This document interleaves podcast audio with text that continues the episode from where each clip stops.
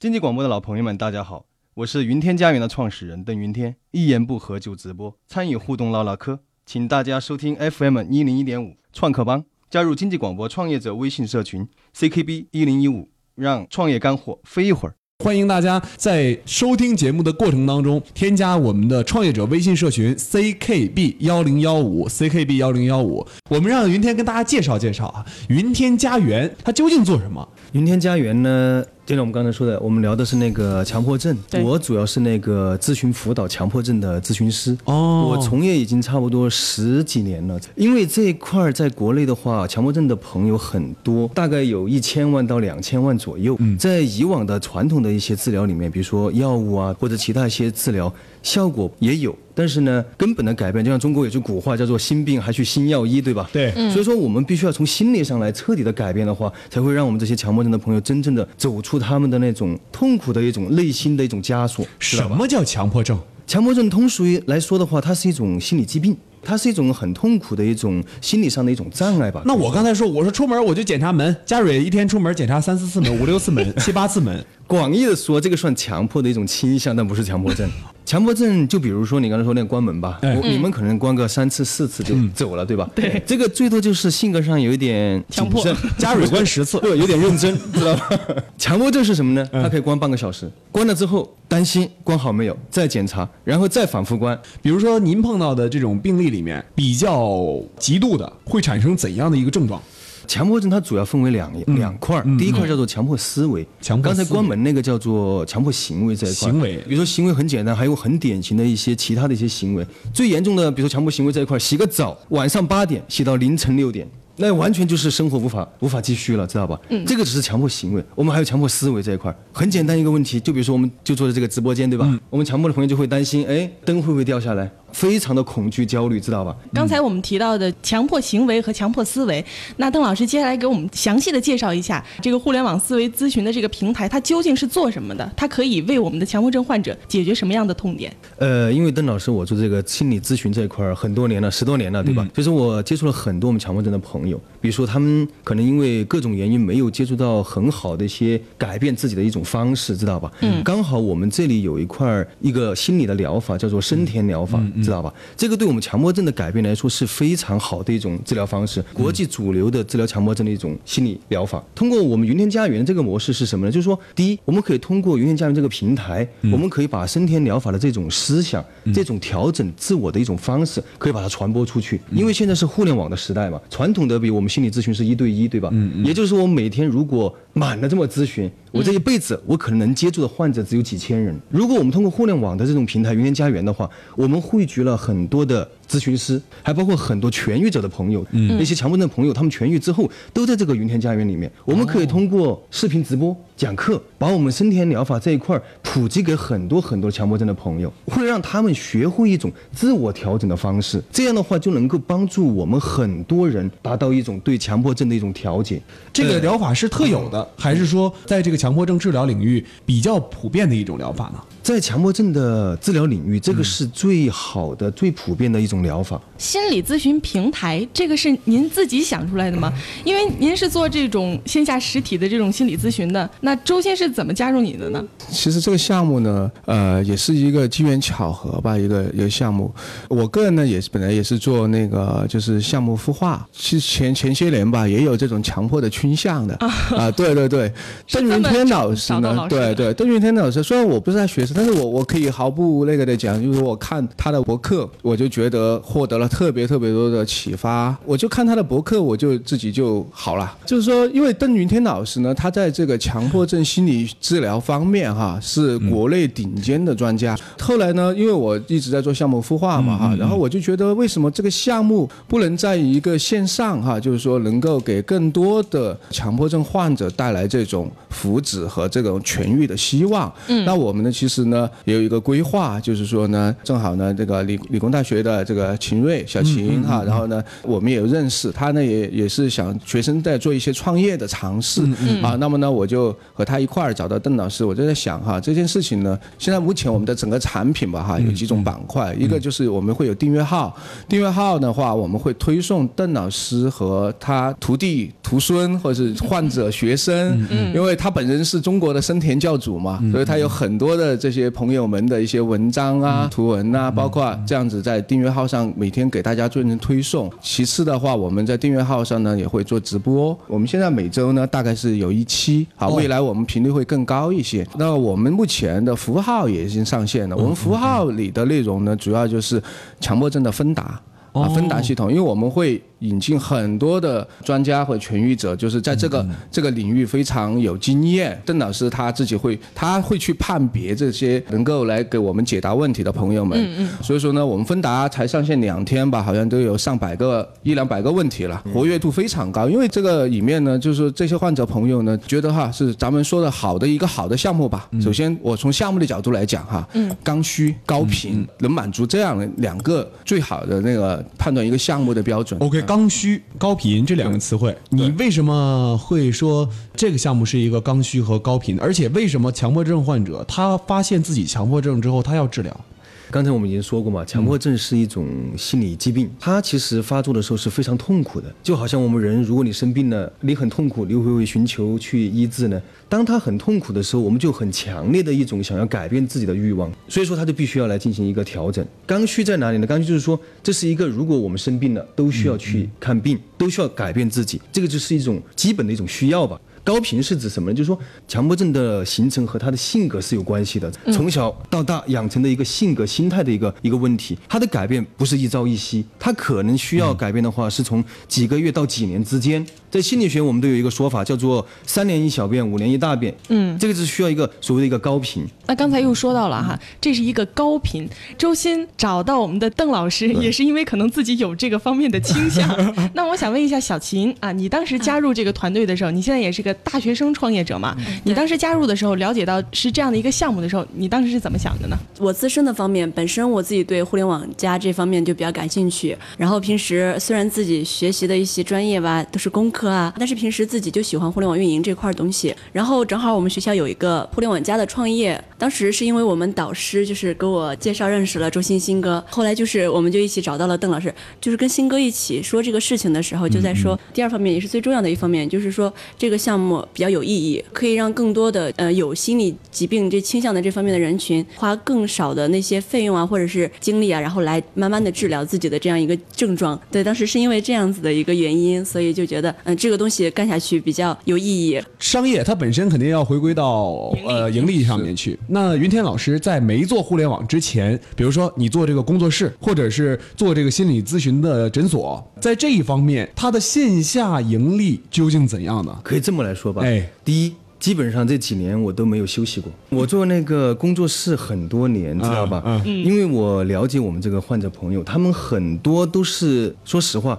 有一点那种求医无门的那种感觉。因为很多时候啊，比如说我们改变的手段以前很单一，比如说用药物，对吧？药物还是有作用，能控制，但是呢，可能根本上的调整的话，还不是那么够。怎么样才能够说让所有人都沾上这个互联网的光呢？哎，那这个云天和周鑫还有秦瑞他们就想到了一个办法，就是互联网加心理咨询治疗这个方面。那我想知道商业模式之前传统的这样的心理咨询室收入怎么样呢？传统的那个我们那个线下的那个咨询工作室呢，我也开了很多年了。就像我刚才所说的，基本上我的休息只有星期天一天，就是一天能要接待多少人啊？最多的时候可以接待六到七个人，每个人多长时间的咨询时间？一个小时，每一个小时五百元，哦，现在变成了四十五分钟，四十五分钟七百到八百左右。哦，有小一千块了已经。 对这个是咨询的费用是直线上升啊。这样的那个项目，刚才您提到刚需哈，对，呃，有人他来咨询，刚才您说排的满满的，对现在还是这样吗？一直是这样，一直是这样的，一直是这样，这么多年来一直是这样，而且很多时候有些咨询者还排到一个月、两个月之后，覆盖重庆还是覆盖全国？全国。坐着飞机过来咨询，真的，以前有一个咨询者朋友打个飞的过来找我咨询了十五分钟，你你也了解到他们的一个痛点了。对对对然后对其实这个痛点，当时你联系到周鑫的时候，周鑫，我联系嗯到云天老师。那你联系到云天老师，看上云天老师哪一点了呢？流量大多年前，其实我就有看过云天老师的文章和书籍。哦啊、因为呢，多年前呢，因为我个人呢对这一块也比较感兴趣，那我后来从业这个相扑孵化嘛，我就考想看到这个想到这件事情，因为呢，我是觉得呃有几个痛点嘛，这个首先是人群特别多啊、卫生部的一个数据呢，大概是一千万到两千万，重庆呢就有几十万人。第二块呢，就是说很多朋友呢是没有很好的方法，然后呢，就是说云天老师呢在这一块呢又是国内一流顶级的这个专家，所以说呢，我们当时想呢，就有很多朋友，像刚才您也听到哈，费用也不便宜，对确有实很费用多不低朋友的话，可能也由于经济呀、哈各方面原因，可能还得不到帮助啊。我们互联网嘛，就是在网网上来做，我们是通过直播，一个人可能就是五块钱、十块钱。啊，这个人人都能够承受嘛，通过这样子的方式，但是人多嘛，可能一晚上就有一万人来听，这样子的话，一个有帮助更多的人，第二个呢，我们可以获得的收益是远远超过云天老师一天、一天可能也就是五六个、七个，对不对？我有一万个人听，一个人给我十块钱，那那就是十万块，而且我们作为一个互联网加嘛，又在一个风口之上，心理咨询是绝对是风口中的风口。为什么今年的国家另外一个数据就是我们国内吧，好像是在百分之十各类神经症患者吧，比如包括强迫症、抑郁症，比如说一些自闭症哈之类的。然后呢，强迫症这个患者又是又基本上很多是知识分子、哦啊，然后呢，他的治疗欲望又比较强烈，而且云天呢，我们又只做这一块，因为心理疾病也很多，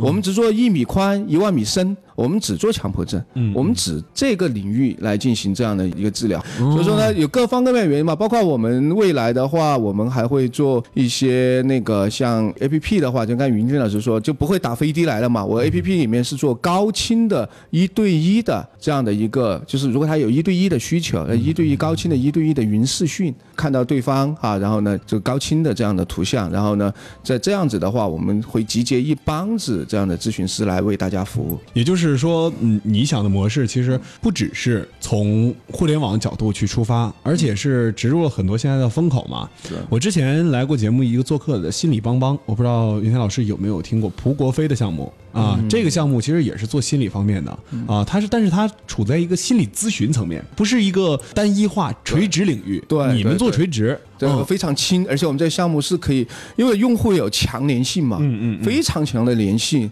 和非常强的这个就是刚需，因为这种人的这种安全感哈、这种它是一种刚需嘛，非常痛苦，而且我们就希望能通过这个这个一个很好的项目，可以帮助他解决问题，啊，然后呢，这种是很刚性的需求，我可以从前端直播也好，咱们的分答也好，或者是一对一的解答也好，前端我们就可以进行收费。你刚才也听到了，人家打飞机过来就为了十五分钟。那我们做这样子的一个视频，我我们收十块二十块，这个我觉得哈根本不是障碍。我们再说哈，我刚才跟你聊过了，嗯嗯然后我现在想问问秦瑞，嗯呃，秦瑞做这个项目，我看你呃主要负责运行，对，主要负主责要负责新媒体运行。哎，对，主要负责的就是那个订阅号、服务号的那个后台的一些运营。那订阅号和服务号后台的运营，这个运营你你是什么时候学会的呢？你本 身本身有这方面经验吗？这个我本身自己就是比较感兴嗯趣，就是比较喜欢钻研那些像排版的工具啊，然后运营的一些东西，上过一些课程啊。再一个就是之前寒假的时候，其实也有一个类似经验的实习，嗯也是曾经就是运营过一个微信公众平台，嗯对，有这么一个经验。所以说，就是现在这个心理咨询的这个平台，基本的运营我都是可以做到的。这个平台的基础运营你可以做到。我们说开直播嘛，嗯呃，每周开直播，还有就是说平时的日常维护，这些内容来自哪里？你们是做 copy 还是做生产？原创，我们原是创做原创，这个对。原创怎么做啊？是不是还得回到于天老师那儿去？啊哎，对对，对，这个本身就是云天老师自己也出过这方面的书，大卖啊以！前在网上啊，下载量几十万吧，但是全是免费的，但是里面有很多的文章，很他的博客非常大的流量了。浏览量，然后呢，而且还有那么多的痊愈者，还有那么多嗯的同行的云天老师的很多的徒弟，有很多的原创。对，我看你们的介绍里面说到，秦瑞是做社擅长做社群运营。哎，对，为什么说你擅长做社群运营？社群这个东西，你是听谁指导吗？有有人帮助过你，还是你自己没有问题运行这个社群？其实两方面都嗯有，就是我自己就是本身呃对这块儿也觉得，就是其实做好一个产品，还是要从从那个用户出发，从社群这方面出发。一个有粘性的这样社群的话，对自己的这个项目的接下来的进行都会有很大的好处。嗯然后再一个就是自己的性格，其实比较适合做这方面的东西。就我平时大大咧咧，然后比较就是开朗的这种性格，跟那个粉丝们就可以聊得来，然后组织一些活动或者干嘛，就是把他们的一些粘性、活跃性给调动起来，嗯嗯嗯这样子。这活跃性能调动到什么程度？能够组织这个活动，能够组织什么样的活动呢？比如说，我们就之前的时候有一个邓老师本身他是有一个呃收费的那种呃课程咨询，对课程群，嗯，然后我们就想着就是该就是让用户活跃一下的时候，我就想着说就是嗯，在一篇就是专门的文章下边，就是让大家留言。留言的点赞数最多的前几个，可以给他们一个月的入群学习的一个机会，这样子。然后那篇文章其实呃后期就是一共留言的有几百条，点赞数也挺多的，反正那个也算是做的比较成功的一个这样的一个活动。其实我大概梳理了一下，心理咨询是技术核心。对啊、也是这个产品的核心。为什么叫云天家园呢？对对肯定是以云天老师的名字命名的嘛是。云天家园，起这个家园的意思，肯定就是给强迫症患者们有一个非常棒的一个治疗的一个场所。现在我们把传统的这种呃心理咨询的工作室、心理咨询的诊所，做成了互联网加的形式，就是心理咨询加互联网加。然后这个互联网加又配套什么样的一些内容呢？比如说刚才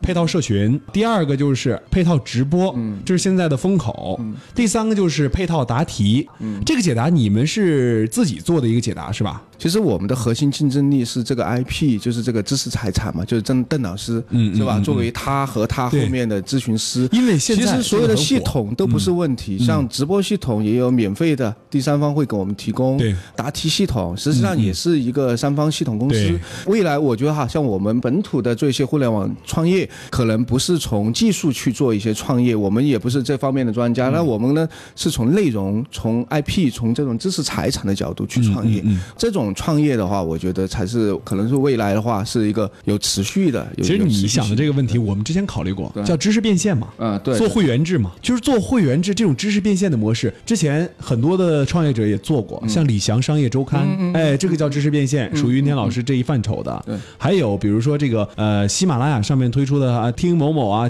哎，这个也属于知识变现，但这样的变现。它都是基于一个大的变现平台去变现的，它是基于一个大平台。那你们为什么要独立做出一个 IP 来？这个主要是两方面的考虑。第一个，就好像我们这个云天家园为什么要做叫做家园呢？其实就是希望能够我们那个强迫症的朋友们打造一个属于自己的一个专门的一个家园，知道吧？嗯让他们能够在自己的一个家园里面能够获得一种放松的嗯一个空间。这是第一个原因。第二个原因是什么？就是说我们这个咨询呢、互联网它和心理咨询是相关的，对不对？而心理咨询它有一个隐私性在里面，我们不能在公开的场合说，哎，这个你进我这个平台，对不对哈？而我们是属于什么呢？一个单独的，属于我们自己的一个隐私的一个家园。互联网平台，像得到啊，它也可以说我我这个用户隐私化，谁订阅了它，我也不知道啊，谁订阅李翔商业内参，我也不清楚。呃，我来说说我的一个体会吧，因为这项目呢、也是我和云天老师一起来。嗯，来让周鑫给大家讲一下哈。